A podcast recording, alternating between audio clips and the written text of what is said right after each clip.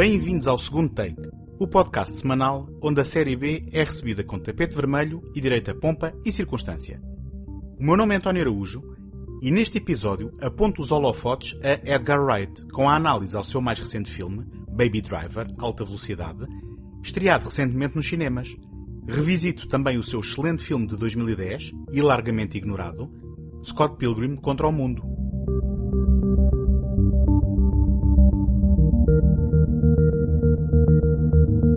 Este episódio é apoiado pela Take Cinema Magazine, a dar cinema desde 2007, com o intuito de oferecer uma alternativa cultural completamente gratuita.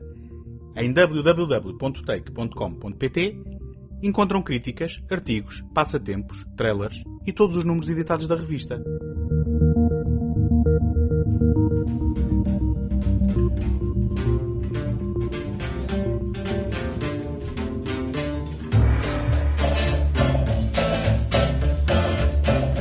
Ao fim de mais de 10 anos de envolvimento, Edgar Wright afastou-se do projeto da Marvel Homem-Formiga em plena fase de pré-produção. Segundo palavras do próprio, estava interessado em fazer um filme da Marvel, mas a Marvel não estava interessada em fazer um filme do Edgar Wright. Ficou a sensação que a máquina de produção responsável pelos sucessos de super-heróis não soube tirar proveito do jovem e visionário autor britânico que contém no seu currículo uma série de respeitáveis títulos de desenfreada originalidade visual e estética, com um fervoroso e dedicado núcleo de fãs. Se Scott Pilgrim contra o Mundo, o seu primeiro filme produzido nos Estados Unidos da América e o primeiro sem a colaboração de Simon Pegg, não foi o sucesso que merecia ter sido, a chamada Trilogia do Corneto, constituída por Shaun of the Dead, Hot Fuzz Esquadrão de Província e At World's End, goza de um merecido e considerável culto entre os cinéfilos mais devotos, que reconheceram sentimento e emoção nas suas desconstruções de género. Wright virou-se então para uma ideia que não o largava desde 1994 e anunciou Baby Driver como o seu filme seguinte. Para o elenco, assegurou duas jovens estrelas em ascensão, Ansel Elgort no papel titular e Lily James como o seu interesse romântico e um conjunto respeitável de atores a encarnar personagens complementares, incluindo Kevin Spacey, John Hamm e Jamie Foxx.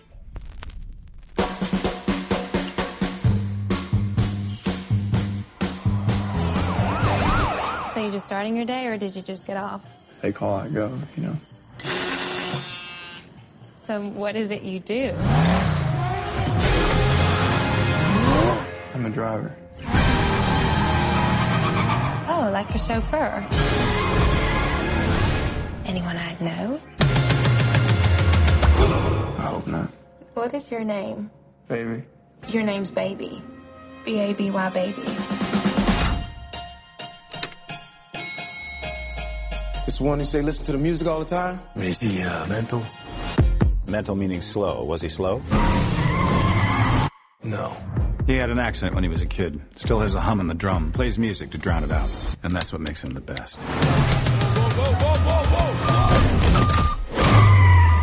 Baby é um jovem com especial talento para a condução. Quando era criança, perdeu os pais num acidente de automóvel que o deixou com um caso severo de acofeno. Nota aos senhores tradutores. Esta condição tem designação em português, pelo que não faz sentido colocarem a palavra original tinnitus na legendagem.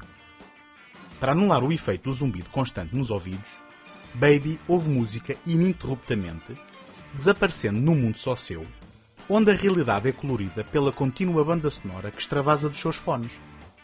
Além de ter diferentes leitores de música com variadas listas de reprodução, em função do seu estado de espírito no momento, também grava conversas do dia a dia que remistura em músicas caseiras, usando equipamentos de áudio vintage. Doc, o cérebro brilhante responsável por inúmeros assaltos, obriga o jovem a trabalhar depois de roubar um dos seus automóveis e, no rescaldo de mais um plano bem sucedido, informa Baby que o próximo trabalho saldará a dívida entre os dois por completo. Entretanto, Baby conhece Deborah, uma empregada do restaurante que frequenta, e os dois acabam por se apaixonar.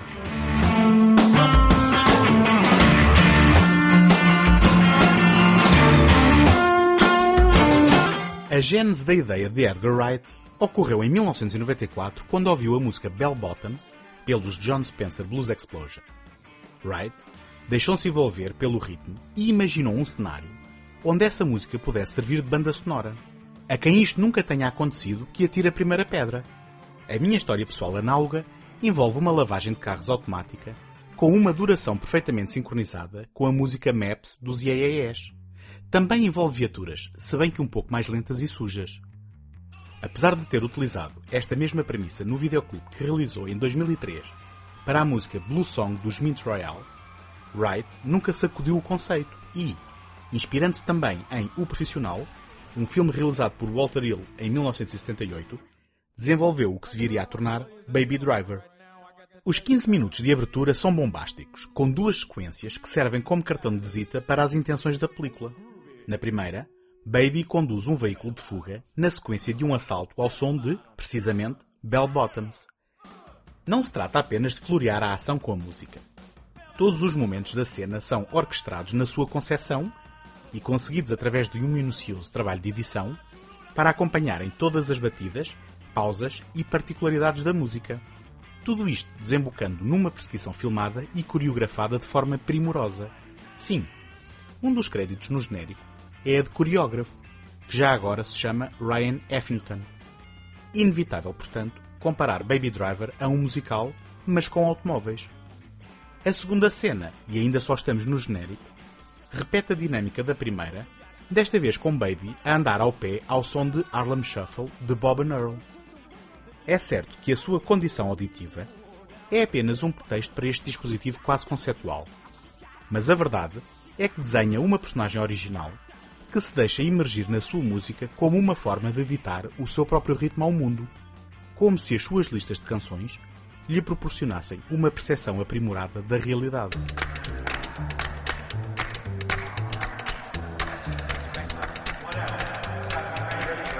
Start in the AM.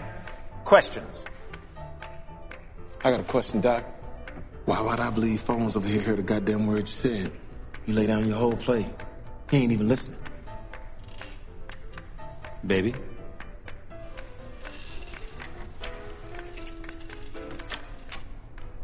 The target is an armored truck at Perimeter Trust in Dunwoody, 10 a.m. sharp. We have the details of the route because someone at the depot has a nasal problem. The bank itself is right near the Buford Highway, so we should be able to hit the ramp within 60 seconds of getting out. We also have a diversion crew. They're gonna blow up a bread truck a ways away, keep the fuzz busy. The dress code is the Michael Myers Halloween mask, but don't all buy your mask at the same time. It looks suspicious.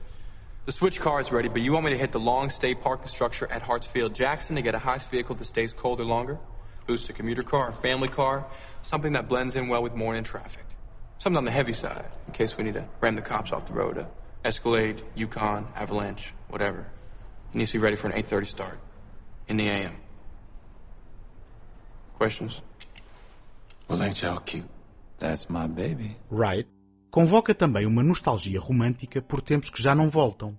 Se a sua estética é inequivocamente da nossa era e um reflexo da energia e apropriação da cultura de mixagem, a sua sensibilidade oferece a Baby um gosto pelo analógico. Baby sonha a preto e branco, numa fantasia pincelada pela americana dos anos 50. Se tem inúmeros iPods, e um dos primeiros modelos do leitor é central ao caráter emocional da personagem, invocando a memória da desaparecida mãe, também houve música em vinil e remistura conversas que grava em pequenos gravadores de voz, compilando-as em antiquadas cassetes de fita. O desfazamento entre a personagem e o ambiente que a rodeia torna-se assim um dos temas centrais da narrativa.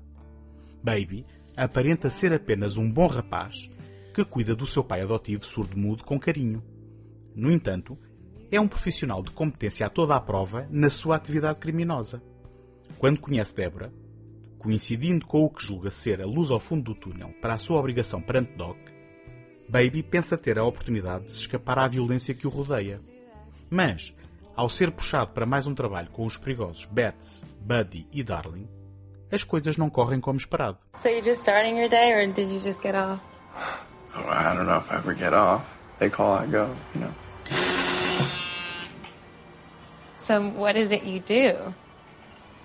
I'm a driver. Oh, like a like a chauffeur. You drive around important people. I guess I do. Anyone I'd know? I hope not. Well, aren't you mysterious? Maybe. Maybe. so when was the last time you hit the road just for fun? yesterday. I'm jealous. Sometimes all I want to do is head west on 20 in a car I can't afford with a plan I don't have. Just me, my music, and the road. I'd like that too. Baby Driver é uma fantasia. O clássico rapaz que conhece rapariga, desta vez ambientado num contexto do submundo criminoso. Verosimilhança não é aqui uma preocupação. O problema é que o argumento de Wright está tão enfeitiçado com a sua personagem central, bem como com o seu arco narrativo, que tudo o que o rodeia parece apenas existir para definir o rumo da sua história. Deborah não chega a ser uma personagem, é meramente o reflexo da derradeira fantasia masculina, alinhando-se sem reservas nos planos de Baby. Bats, apesar da excelente interpretação de Jamie Foxx, apenas existe para ser um volátil e ameaçador obstáculo no caminho da personagem principal, despoletando a sequência de acontecimentos que o colocam em perigo. No final, sem querer revelar demasiado, o vilão acaba por ser tão surpreendente como o aliado que ajuda o casal apaixonado. Entretanto, o filme nunca conseguiu voltar a elevar-se ao nível das sequências iniciais, e a alegria contagiante destas cenas é repetida com menor frequência, por vezes em frívolas cenas de violência, onde Wright, de forma inesperada, empresta o seu estilo a tiroteios insensíveis que vitimam pessoas inocentes. Mesmo os dilemas morais de Baby parecem ficar esquecidos numa reta final que não só perde a oportunidade de reproduzir a experiência da perseguição automóvel inicial, apesar de uma emocionante perseguição a pé, como trai, em função das necessidades narrativas, a lógica por trás das motivações das personagens desenhadas até então.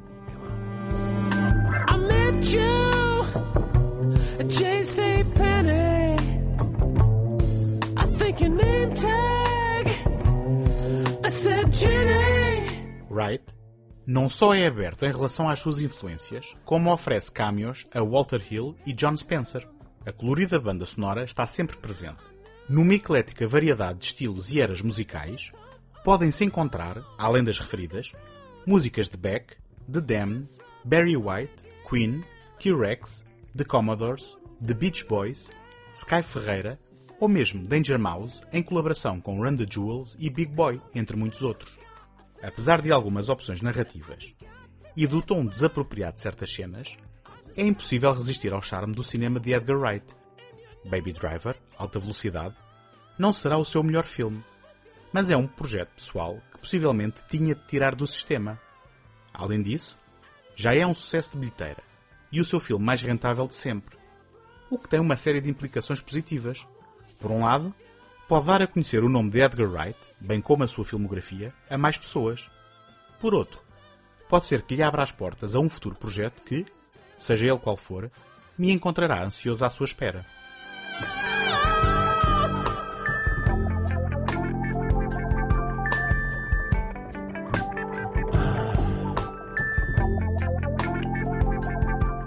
A vossa opinião é muito importante para o segundo take. Peço-vos que deixem uma crítica positiva no iTunes para ajudar a dar visibilidade ao programa.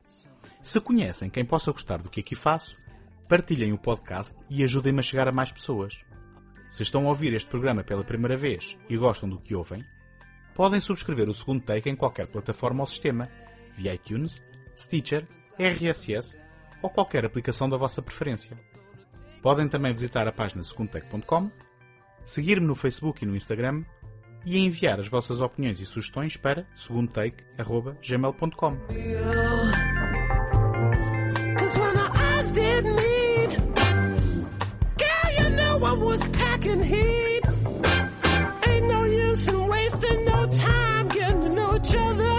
You know the deal, cause only you got a thing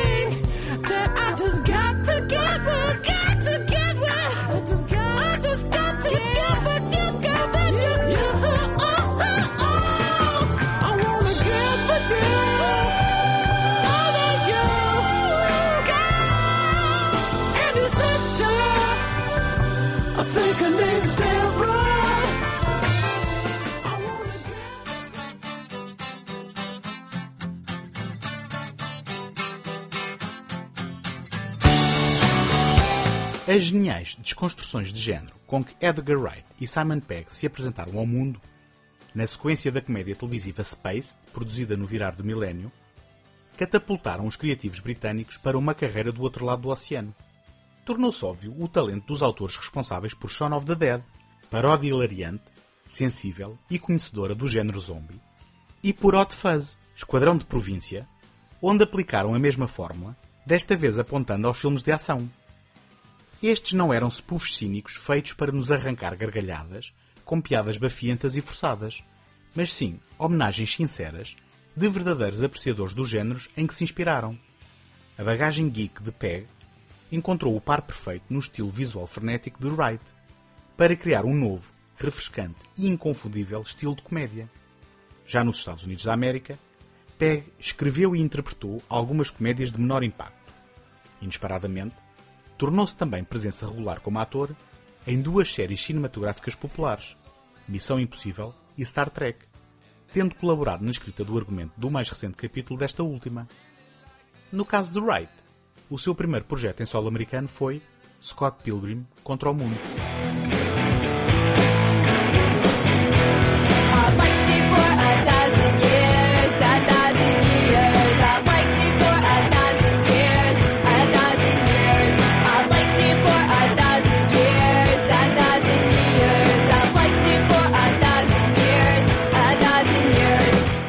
Scott Pilgrim nasceu nas páginas da banda desenhada pela mão de Brian Lee O'Malley, que vendeu os direitos de adaptação ao cinema à Universal Pictures. A produtora convidou Edgar Wright para a cadeira de realizador e Michael Bacall para escrever o argumento. Os dois acabaram por colaborar no guião, com o envolvimento ativo de O'Malley, incorporando na narrativa elementos dos cinco primeiros livros. O sexto e último volume da série ainda não estava completo e, apesar de O'Malley contribuir com ideias e sugestões para o desfecho no grande ecrã, este foi alterado de acordo com o final da banda desenhada, entretanto editada, depois das audiências de teste reagirem negativamente à conclusão original. Com um orçamento de 60 milhões de dólares, depois de reduções fiscais, este foi o primeiro teste de fogo para Edgar Wright na meca do cinema norte-americano. This is Scott Pilgrim's precious little life. Scott, if your life had a face, I would punch it. Yeah. Wait, what? He's a rocker, Oh my god! a slacker, and a lover. Is Scott here? Uh, you know what? He just left. Really? Yeah. Now, one mystery girl You know this one girl with hair like this? Yes, that's Ramona Flowers. Somebody said she was going to be here tonight, actually. will make him So this is a date, eh? Did I say date? Slip the tongue. Tongue. a fighter Mr. Pilgrim! I'm Ramona's first evil ex-boyfriend. Wait! We're fighting over Ramona? Didn't you get my email explaining the situation? I skimmed it. What all that about? If we're gonna date, you may have to defeat my seven evil exes. You have seven evil ex-boyfriends? Seven evil exes, yes. Em Toronto, Scott Pilgrim, de 22 anos, é baixista dos Sex Bomb, uma banda de garagem com dificuldades em afirmar-se. Não obstante a desaprovação dos amigos, namora Knives Chow, uma estudante do secundário. Ao conhecer a americana Ramona Flowers, depois de sonhar com ela, Scott acredita ter encontrado a mulher dos seus sonhos e perde o interesse em Knives, mas ainda assim não rompe o namoro com ela. Quando os Sex Bomb participam numa batalha das bandas patrocinada pelo executivo discográfico G-Man Graves, Scott é atacado pelo ex-namorado de Ramona, Matthew Patel. Scott derrota Patel depois de uma luta épica e descobre que, para namorar Ramona, tem de vencer os seus seis ex-namorados malvados que restam. If we're gonna date, you may have to defeat my seven evil exes. You have seven evil ex-boyfriends? Seven evil exes, yes. And I have to fight, Defeat. defeat your seven evil exes if we're going to continue to date? Pretty much. So what you're saying right now is we are dating? Uh, I guess. Does that mean we can make out? Sure. Cool. Scott Pilgrim, interpretado por Michael Cera, é um jovem adulto despreocupado e autocentrado. Não é propriamente uma personagem que inspira simpatia, mas o charme desajeitado do ator evita a alienação do espectador. O seu grupo de amigos representa uma boa amostra do espírito indie e alternativo, bem como da moderna cultura popular. e o filme apresenta a cidade canadiana como um bastião de juventude moderna, inteligente, cínica e sarcástica. A banda sonora original é da autoria do conceituado produtor musical Nigel Godrich e conta com nomes de peso da cena alternativa como Beck, que compôs a música dos Sex Bomb, Broken Social Scene, banda de Brendan Canning e Kevin Drew, os compositores da música dos concorrentes do herói Crash and the Boys, e Metric, a banda que inspirou a criação dos Clash at Demon Head, para quem compuseram a música que tocam em palco no filme.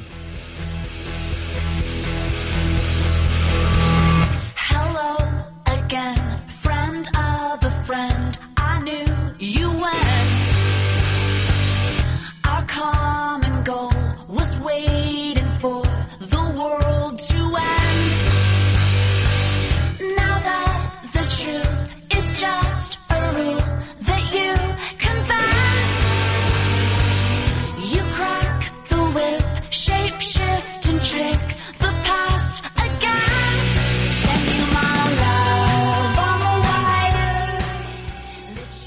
Apesar das páginas monocromáticas da banda desenhada de O'Malley, Scott Pilgrim contra o Mundo é uma experiência alucinante de cor e som.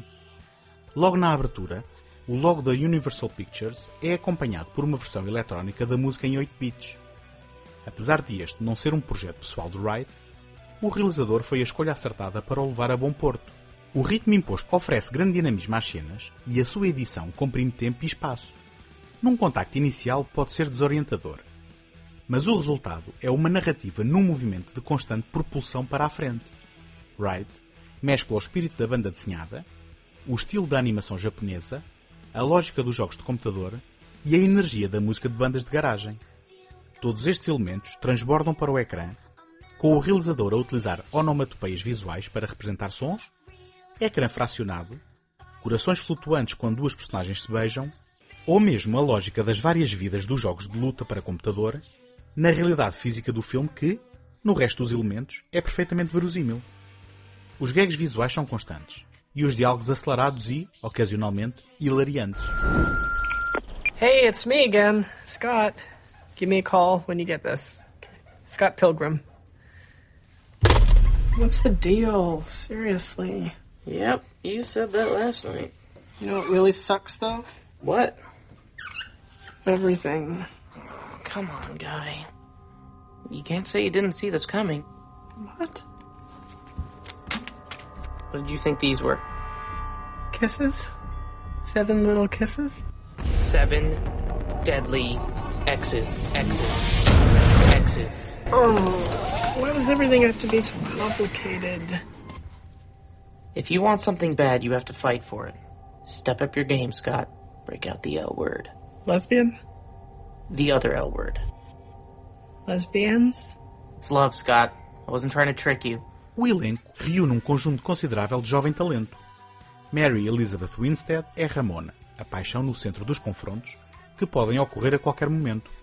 Alison Pill é Kim, baterista da banda e antiga namorada de Scott. Anna Kendrick é Stacy, a irmã de Scott.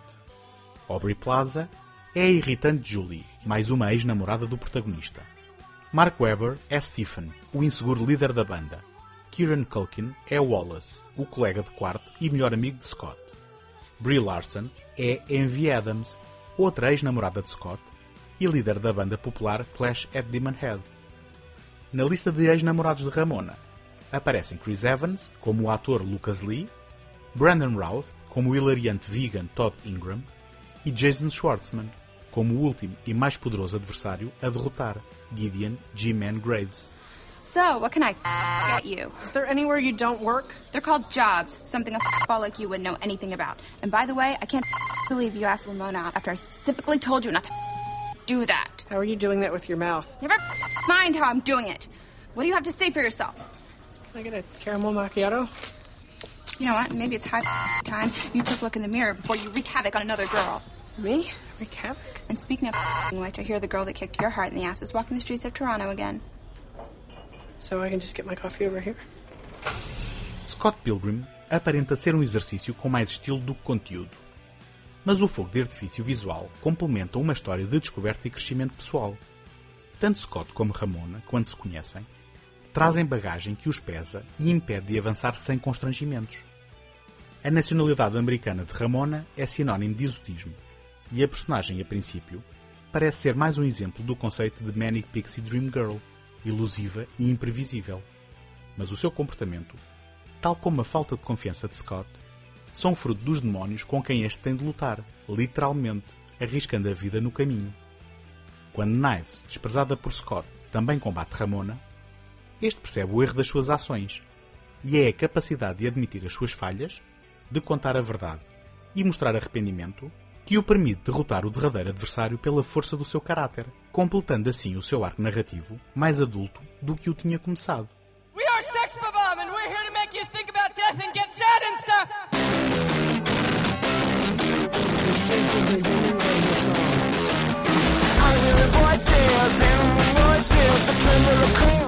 Infelizmente, Scott Pilgrim contra o Mundo foi um fracasso de bilheteira. Na minha opinião, a indiferença do público apenas reflete o lamentável estado do mundo.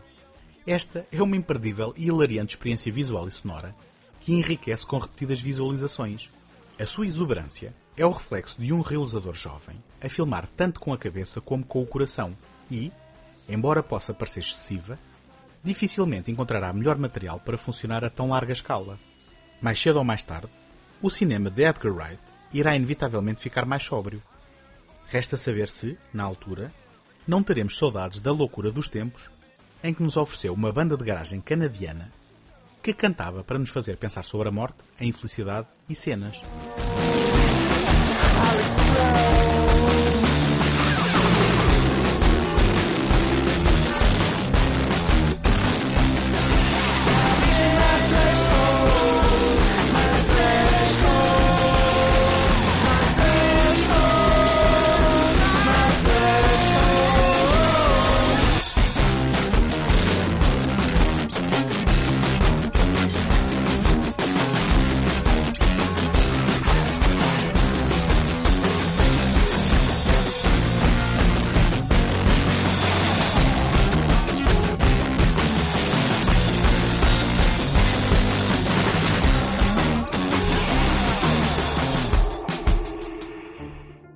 Encontramos na próxima semana.